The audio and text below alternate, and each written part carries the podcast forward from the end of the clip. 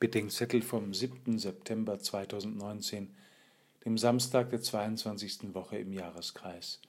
Lukas 6, 1 bis 5.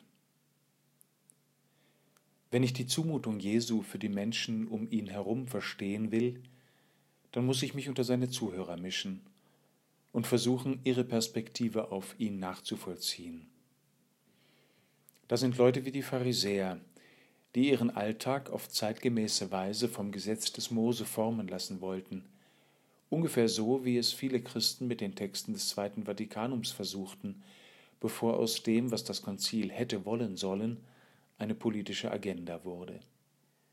Irgendwann tritt einer auf, der vollmächtig redet, ganz aus der Schrift heraus lebt und spricht und wie keiner zuvor durchlässig ist für das Wirken Gottes. Mit dem wachsen sie auf, pilgern, beten, hören sie die Schrift. Eines Tages dreht dieser Mann sich um und sagt, Leute, das alles hier handelt von mir und dem Vater. Der Gesalbte, von dem wir bei Jesaja gelesen haben, bin ich. Fasten bedeutet nicht mehr nur Bekehrung, es bedeutet Trauer über mein Genommensein und Ausrichtung auf eine neue Einheit mit mir.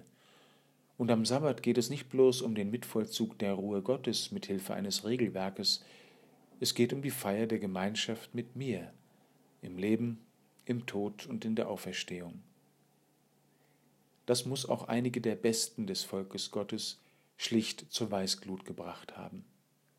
Mitunter kann ich das nachempfinden, und dann verstehe ich wieder, dass Christus nicht nur die anderen Pharisäer, sondern mich mit seinem Wort ins Herz treffen will, vor allem dort, wo ich aus dem Glauben mein politisches Programm, eine Firma, ein moralisches Regelwerk oder eine Therapie gemacht habe.